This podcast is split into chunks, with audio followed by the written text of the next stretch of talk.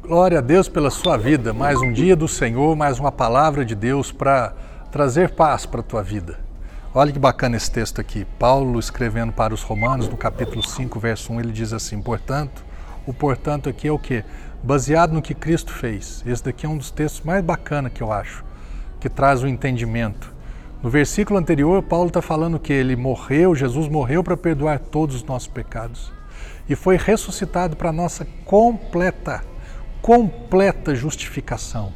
Ou seja, o, o, a ressurreição de Jesus me torna justo, me torna sem culpa, me torna inocente diante de Deus. Eu, então, agora, portanto, baseado no que ele fez, e eu recebi pela fé, havendo sido justificados pela fé. Uau! Eu fui, eu e você fomos, você que creu em Jesus, nós fomos justificados, nós fomos tornados justos, tornados sem culpa, tornados inocentes diante de Deus.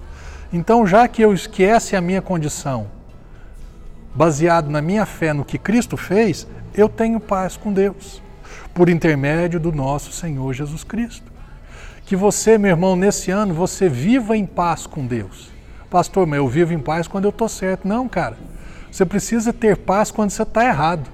Você precisa ter esse entendimento quando você e eu falharmos nos dias maus, nos dias ruins. Espera aí, eu errei, eu falhei, eu desobedeci, eu pequei, mas e Deus? Não, Deus continua me amando. Mas e Ele continua me amando?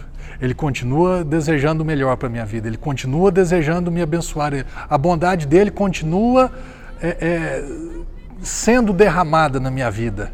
Deus não está de mal comigo. Deus não está bravo comigo. Deus ele continua em paz e eu preciso estar em paz com Deus. Por quê? Porque eu creio no que Jesus fez.